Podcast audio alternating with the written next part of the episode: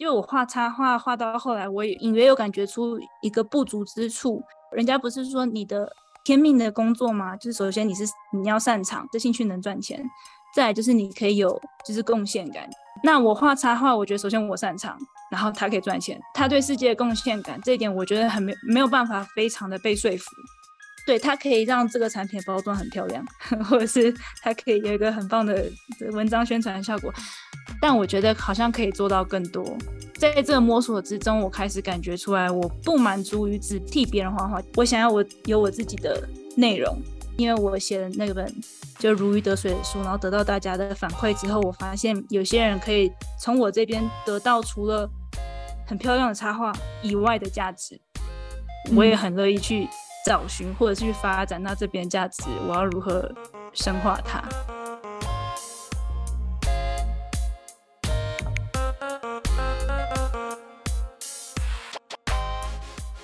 ？Hello，听众朋友们，大家好，欢迎收听这一期的世界 On Air，我是卓贤。要放弃自己大学四年专业课积累下来的知识，毕业之后跟着兴趣重新出发，辟出一条新的路径，并不是人人都敢做的尝试。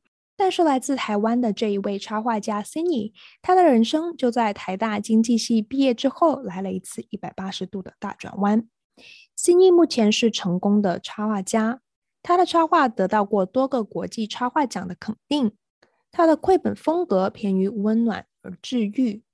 最近他更是出版了关于自己人生经历的插画自传《人生就求一次如鱼得水》。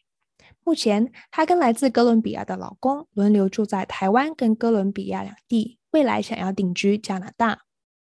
今天我们想要通过跟 Cindy 的聊天，看看她人生之路的大转变是怎样发生的，她又是如何顶住了世俗既定标准的诱惑，让自己的热爱引导她开辟新的人生路径。好，大家好，我是心怡然后我现在是一个呃，算是自由兼爱的插画家。就是插画之余，我现在也有在呃零星的接一点催眠的案子，这样子。嗯，这个其实我也蛮感兴趣，所以我们在后面也会聊到，就是你从插画家到更多身份的一个探索。那心意其实你现在人是在不在台湾是吧？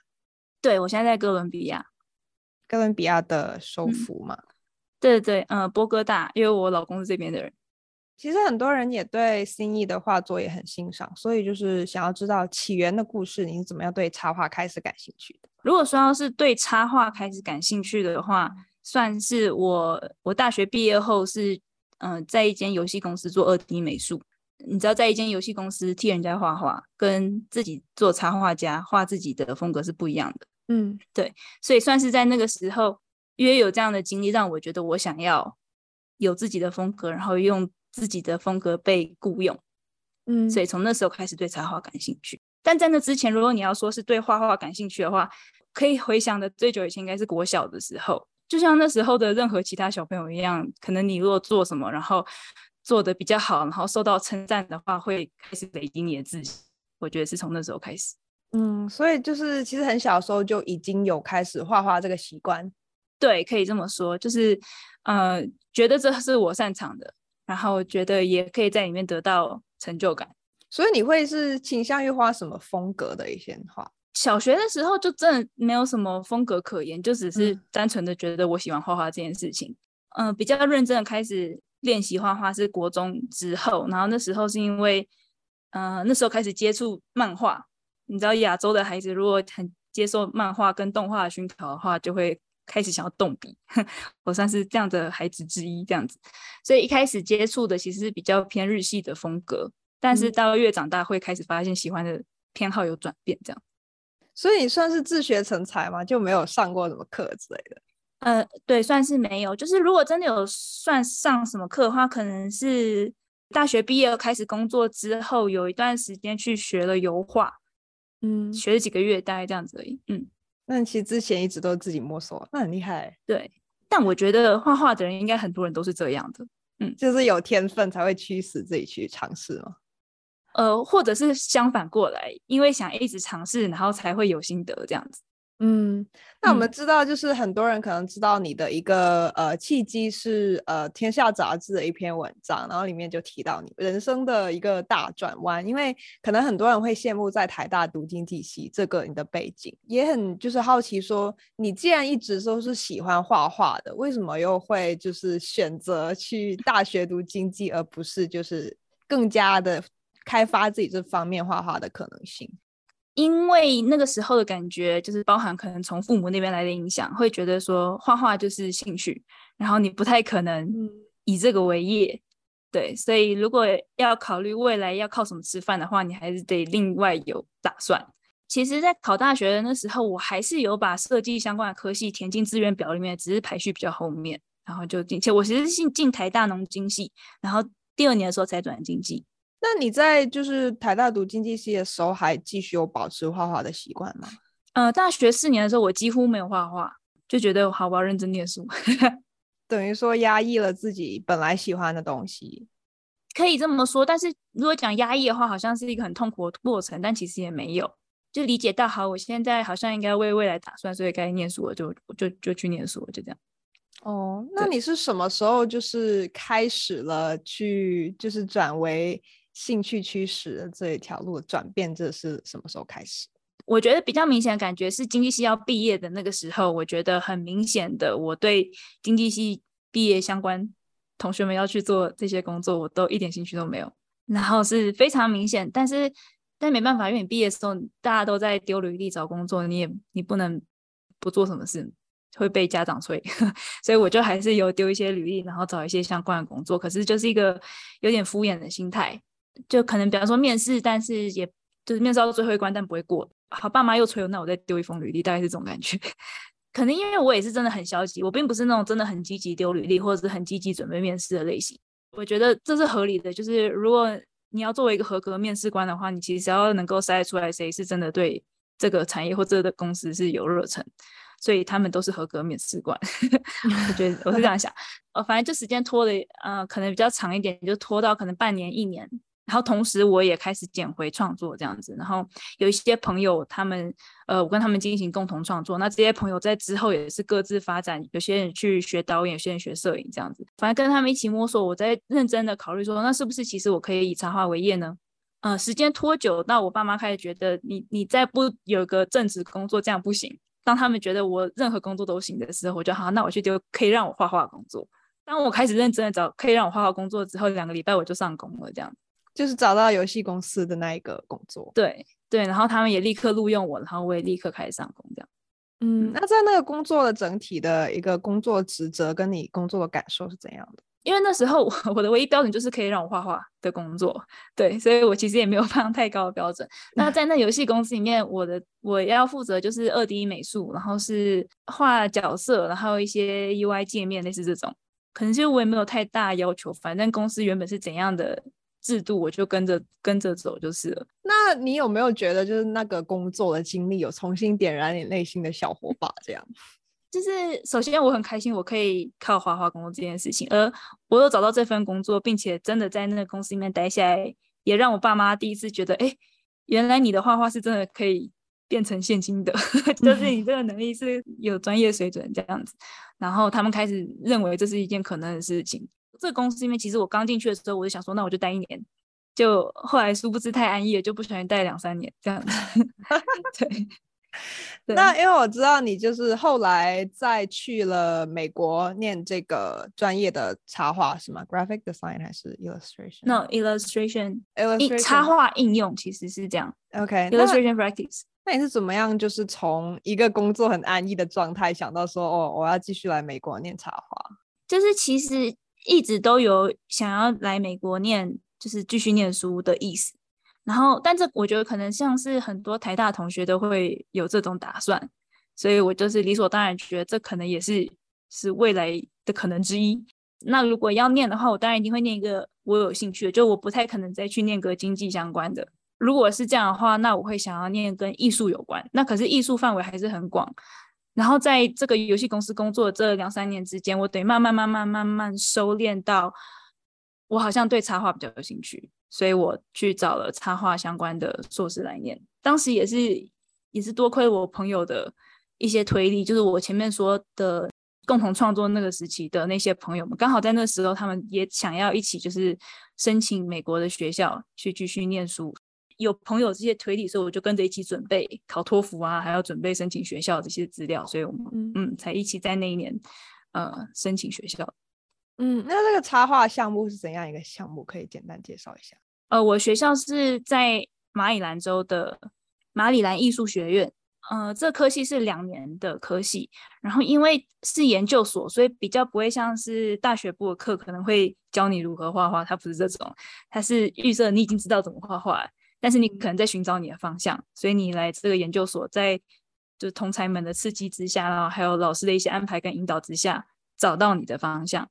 有不少同学，嗯，就是刚进来，然后在自我介绍的时候，我记得他们也都是想要能够，呃，在这个系建立自己的独特的风格。那你在这个系毕业之后，就有立刻找到工作吗？大部分这个系毕业的。就是学长姐们，我们的最理想状态是成为自由接案插画家，嗯，因为其实并不是你只能当自由接案插画家，因为有些人他们可能会受雇一个公司里面，然后成为它里面的，比方说专门为他们画刊物插画，或专门为他们画就是 pattern 的 illustration 之类的，这种也有。或者有些人当老师，但是很多都是想要走自由结案的路线。那如果是自由结案的话，就不会有呃，为毕业就立刻受雇于谁的这种，而是你案子有没有来的意思。如果案子来也有分，我就等到一个案子呢，还是我开始持续有案子来，所以它是一个阶段性的。所以你觉得你毕业之后的的工作历程算是顺序吗？我觉得还算蛮顺的，因为我毕业之后。大部分人会经历一个时期，算是你在等案子来，然后你也在建立自己的知名度，让大家知道有你这个插画家的存在。因为没有人知道你，不会有人想要发你案子。那这个时期有人长有人短，我觉得我还算 OK，就是我王姐，我在三个月到六个月之内吧，就这段空白期。那之后就开始有案子，嗯。然后那你觉得你是为什么算是能够比较顺？嗯、是有自己的风格还是？我觉得是纯粹的很幸运，哦，就是那个时候刚毕业，然后我在等于在整理我的作品，然后要整理起一个作品集网站，然后把我的作品整理到就是 Behance 一个很大的就是国际的作品集平台上面，然后等于是要让人家看见嘛，然后还有经营我的 IG 那 Instagram，在这个时候我整理的我过去的旧作品之中，有一个旧作品是，嗯、呃，我申请学校的时候画的二十四节气，就算是像神兽设计系列的创作。虽然是呃申请学校时候的作品，就是旧作品，但那时候才等于公诸于世，然后被人家发现转发，然后很受欢迎，受欢迎就是台湾跟中国都蛮多人转发的。在我需要被看见的时候，有个作品让我被看见了，嗯，所以我算是 lucky，我是这样想。对，那我有看到，其实不少的媒体有提到你的其中一个作品叫《青春之时》。那特别是在台湾，嗯，这个绘本引起了蛮多注意的。那可以给我们讲讲这个绘本背后的故事吗？嗯、呃，这个青春之子，它其实它是一个绘本，然后它是我就是插画系毕业制作的作品。对，然后因为毕业制作那时候，等于是你自己找题目，你要做什么嘛？我只知道我想要有一个绘本，但是我没有个故事。然后，但那时候我刚好人生中经历了一些让我觉得很有感触的事情。然后在某一天，忽然间就是情绪很激动的情况下，就忽然间好像就 download 了一个讯息的那种感觉，就是二十分钟之内，这故事就完整脉络就已经就是出现在我脑中。Oh. 所以我就啊，那就 用这故事当我的毕业制作吧，这种感觉，所以我就把它画出来。这其实并没有想着说要画给。小孩们看，或者是画给哪一个读者看，我只是单纯的把我的人生经历用一个寓言的方式转化出来。后来，呃，在在台湾，呃，是因为也是一样，我毕业的时候开始把我的作品上传，然后被一个呃在台湾的募资平台，绘本类的募资平台发现，然后他想要找我合作。我想说，我绘本都已经好在那边，反正不是募资就是死在我硬碟里，所以就募资看看。就会募资就很成功，这样，所以大家就透过这个作品认识我。嗯，那其实《青春之时》这个绘本它主要讲的是什么？嗯，它的故事大概就是有一个小偷，他来到了一个青春之湖，呃，要偷里面的一个青春之石，这个魔法石。传说中，这个魔法石有青春的力量，也因为这个魔法石在蝴蝶，这个魔法石让这个呃湖水跟湖水周围的环境都很生机蓬勃，这样子。所以他就想要来偷这颗石头，然后中间的过程就是他要靠近，然后湖中的精灵要守护这个石头，但是被就一不留神让这个小偷潜进湖底，然后小偷也是费尽千辛万苦把这石头给偷到了。可是偷到之后，小偷发现这其实是一个普通的石头，但其实它不是普通的石头，只是它离开了湖水，它就没有魔力了这样子。然后，但湖水精灵也是伤心，因为他没有办法守护他的石头。但最后的结局，我留了一个比较像是像是开放式结局，或者是让大家自己延伸的结局，是湖中的另外一个石头开始渐渐产生魔力。嗯，那是怎么样的人生经历会让你就是激发你写下这样一个故事？是，我觉得是我我我那时候特别感触的是一个很很努力想要做什么事情，但是徒劳无功的这种感觉。不管是小偷很努力想要偷那石头，但最后没有办法，或者是这个精灵很努力想要守护这石头，但最后也没有办法。毕竟是一个人生经历转变的寓言故事，它的结局可能会更加开放式，或者是。更加的，你可以自己解读。比方说，像这个小偷，他这么努力想要追求什么，可最后发现他得到，但那未必是他所想象的。那我们人生中可能，或许很多人也会有类似这样的经验，或者是像这个精灵，他很努力的想要守护什么，最后觉得他失去了什么。可是如果时间再拉长的话，他会发现他其实从来没有失去过，因为力量一直在湖水本身，而不是在那个石头上，所以你没有能够被偷走的东西。我是把它等于是把人生经历。就是预言化，可是我觉得预言化它有个好处就是，呃，隔了一层包装，任何人都可以套用自己的人生经验在里面，然后读出对他们而言有意义的内容。因为其实算每个人人生经历好像不同，但是你大家呃或多或少会经历一些，你们在学习一些类似的课题，所以如果这个寓言它表现出了某种。课题上的学习，然后它可以跟你的人生经历有呼应的话，那我就会觉得这个寓言故事对你来讲是是有意义的。创作出这故事的时候，我也我也等于很期待，就是读者们如果可以用自己的人生经验去解读这个故事，然后得到他们自己的意义的话，我会觉得完成了这个故事的互动。嗯，那你现在全职做呃插画师已经多少年了？嗯、呃，我想看，我是二零一六年毕业的，六年。对那呃，你的每一天都是有规有序的吗？还是就是每天都不一样？没有，每天都很弹性，因为就是唯一真的死的 deadline 就是你你你接的案子的 deadline，嗯，然后除此之外都很很无所谓。我中间就是呃刚毕业之后有一年半的时间跟我老公在环游世界，嗯，所以那个时候更是因为要一边旅行嘛，所以有时候会是比方说上午安排旅行。然后下午回家休息就创作，或者是就是画案子的事情，嗯、或者是今天一整天就是旅行的行程，隔天那就在变 Airbnb 休息，然后画画，就是这种感觉。那时候会是这样。那现在的话，就是因为我现在有刻意接比较少的案子，我想要开始转换方向，我想要渐渐脱离接案，然后渐渐开始往就是自有品牌前进这样子。相较之下，跟之前比较认真接案时间比起来，我现在就会比较像是在休息跟放松，所以我一天之中可能就会我会花比较多的时间，就跟过去相比啊，花在阅读上或者学习一些甚至跟插画没有相关的事。嗯，因为我知道有人说，如果你找到了自己喜欢的工作，你就一天都不用工作。你有觉得自己是这样的状态吗？有，我我也觉得，就是应该说特别。嗯、呃，因为我之前有全职工作过，就在游戏公司，嗯，所以我也曾经是一个员工。就是你作为一个员工的时候，你一天就过了，然后你一年就过了，然后两年就过了，这种感觉，嗯，我会觉得很像你的人生进入一个自动导航模式，嗯，然后你就做你该做的事就结束了。可是如果你现在是一个自由接案，或者是你自由品牌的人的话，你是有百分之百为你的时间负责的。所以我这时间我要拿来做什么事情，是是你要完全负责，不像是你你为一个公司工作，反正我不管，但我这八小时就是卖你了，大概可以理理解这差异。那那也其实要你的自控力很强，因为你是自己的老板，那也不能松懈。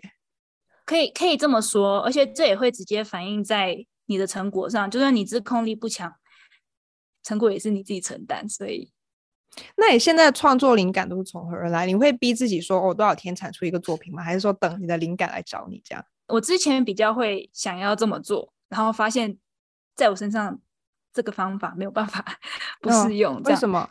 因因为我很我我会感受到压力，跟你这样讲，我真的很厌恶 deadline。嗯嗯嗯，一方面讲，二方面是，但如果我完全放开，然后等我灵感来的话，我又会放太开，然后灵感就不来，也不是灵感就不来，或灵感来我也懒得画，这样感觉。哦、对 OK，所以我我我我我不太能这样，就这两种我前面都有尝试过，那当然现在也还是持续调整中，但我现在的。创作灵感来源会比较偏向是，比方说我阅读的一些心得，或者我生活的一些体悟。嗯，那你创作的过程一般是怎样？就是以我现在在 IG 上比较长的贴文形式的话，会是我会先有一个概念，想跟大家说，那所以我会先把它化为文字，有了文稿之后，再去做就是排版跟草稿。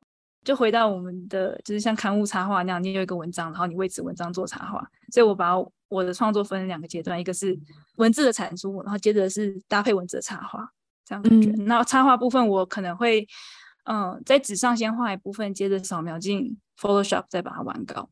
嗯，所以其实你的创作是就是电子绘画跟手绘结合的一个方向。嗯，大部分是这样，没错。嗯嗯。那你目前来说，你觉得自己最骄傲的、最拿得出手的作品有哪些？最骄傲的话，我觉得就是我最近的这种含有文字讯息的贴文形式的类这种作品，我都蛮骄傲。虽然说是小作品，但是我觉得他们有就确实的可能对人有启发性，这会让我感到骄傲。那另一个比较完整的作品的话，是我在二零二零年出的一本书，叫做《人生就求一次如鱼得水》。那那是一个有点半自传式的书，跟大家分享我一路走来成为插画家的心路历程。我是抱着写给过去还没成为插画家的我的心情来写的那本，因为我也觉得我蛮蛮用心写，而且我觉得他也是，就是读者给我的反馈很不错，也是个带来启发性的作品。这这样的作品会让我感到开心。所以是有自传的文字跟你的作品穿插的这样一个作品。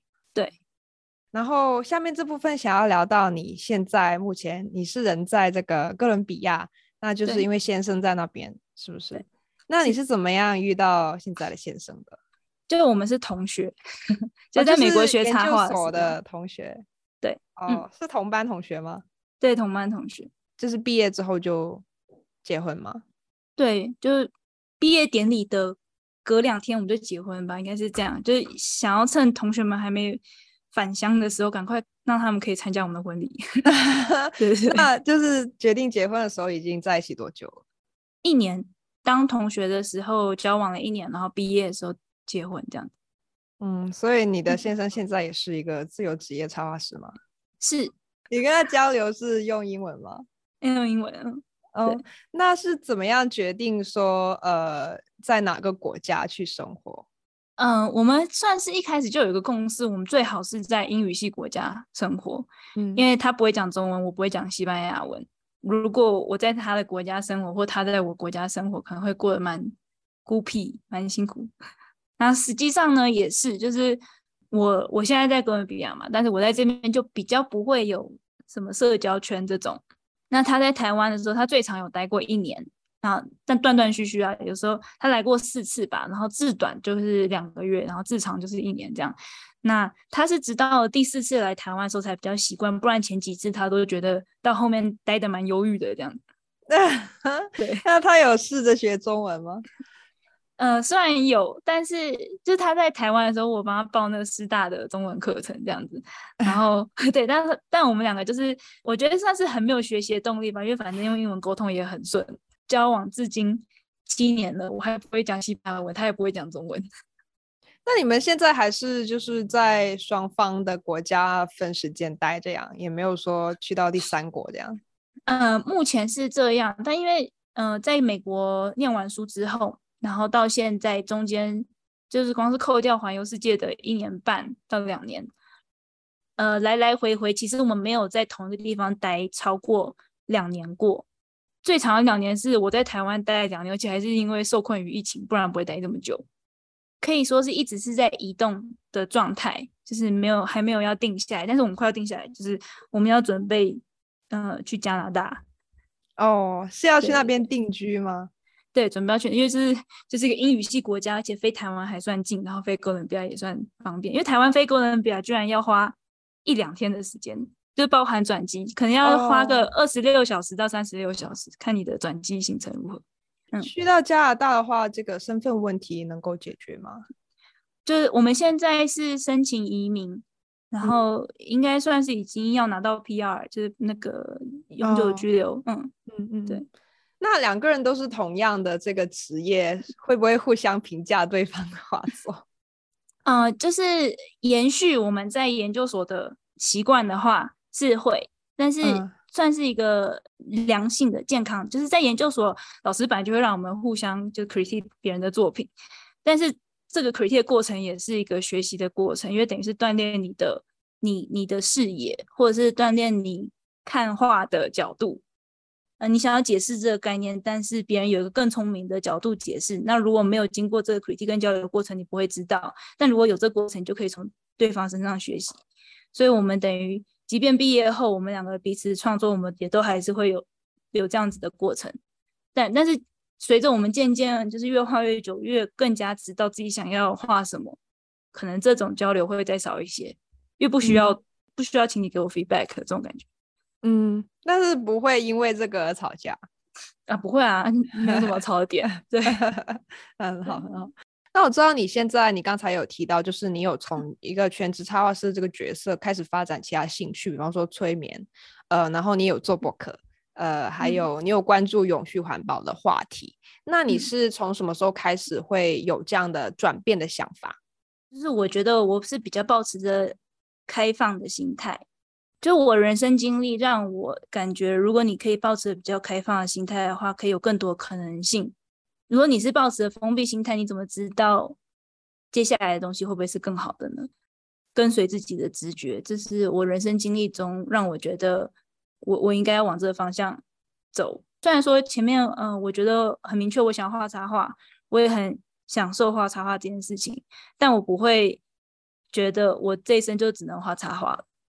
我开放其他的可能性发生，也可以说是因为我画插画画到后来，我也隐约有感觉出一个不足之处，是说人家不是说你的你天命的工作吗？就是首先你是你要擅长，你要能赚钱，这兴趣能赚钱，再来就是你可以有就是贡献感，就是好像对这对这世界有用这种感觉。嗯，那我画插画，我觉得首先我擅长，然后它可以赚钱，没错。嗯，可是他对世界的贡献感这一点，我觉得很没没有办法非常的被说服。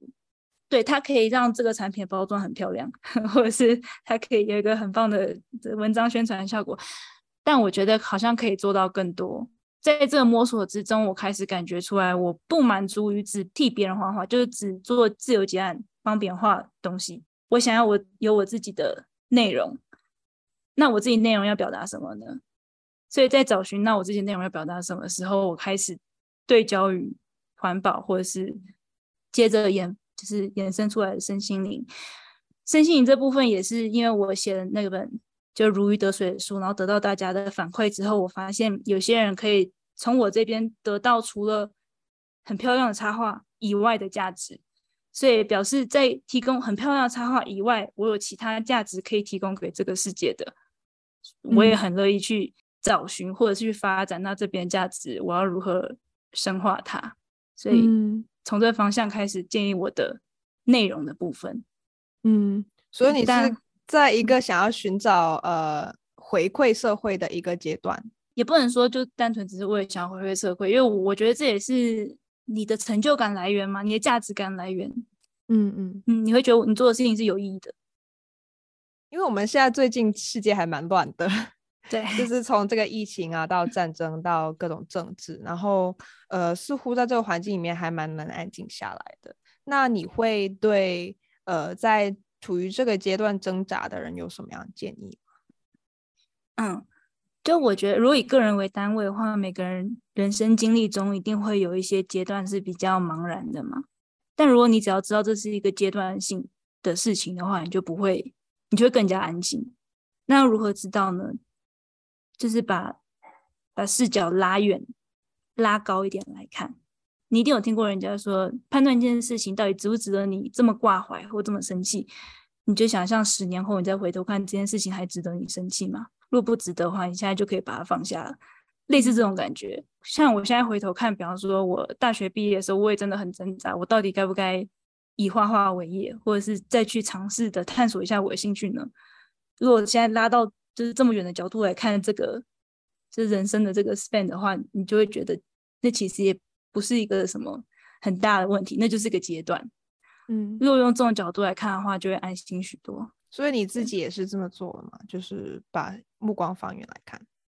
对，就因为可能是因为有过去的人生经历做支持，所以就会觉得说，即便现在有什么困难的地方，但也是一定是有，这是表示我要准备突破，然后我只要突破后会有一个豁然开朗感觉，或者时间拉远再回头看的话，就会觉得这只是个过程。那对于现在就是觉得说不知道要选又有利益可图的工作，还是？放弃那部分而追寻自己的兴趣，那这两条路你会怎么样建议？我觉得这完全取决于你这个人对就是风险的承担能力如何。就如果你对风险承担能力很高，你完全可以放下你其他的选择，然后去好好的追求你的兴趣的话，你当然可以这么做。但这个风险承担能力是很个人化的，你可以。家里虽然很有钱，你的父母不用你每月给他们钱，但你依然觉得你承担不起这个风险。但你同时也可以，家里完全不给你经济上的资源，你甚至一天只能吃一餐，但你依然觉得你可以承担起这个风险。这完全是很个人化的。嗯。那如果你觉得你没办法承担起这个风险的人，你也完全可以以副业的形式开始进行你的兴趣。好，那呃，对于想要找到呃你的画作或者想要更加了解你的听众，他们可以在哪边找到你呢？嗯、呃，你们可以到 IG 上找到我，我的 IG 账号是 C C C C I N Y E E。好的，好的，谢谢心意、嗯。好，感谢。节目结束之前，想要提醒大家，世界 On Air 播客目前在 Apple Podcast、Google Podcast、Spotify、Breaker、Pocket Casts。Radio Public 均可收听，欢迎在各平台追踪关注我们，及时获取节目更新通知。每周二在世界新闻网和各大播客平台与您不见不散。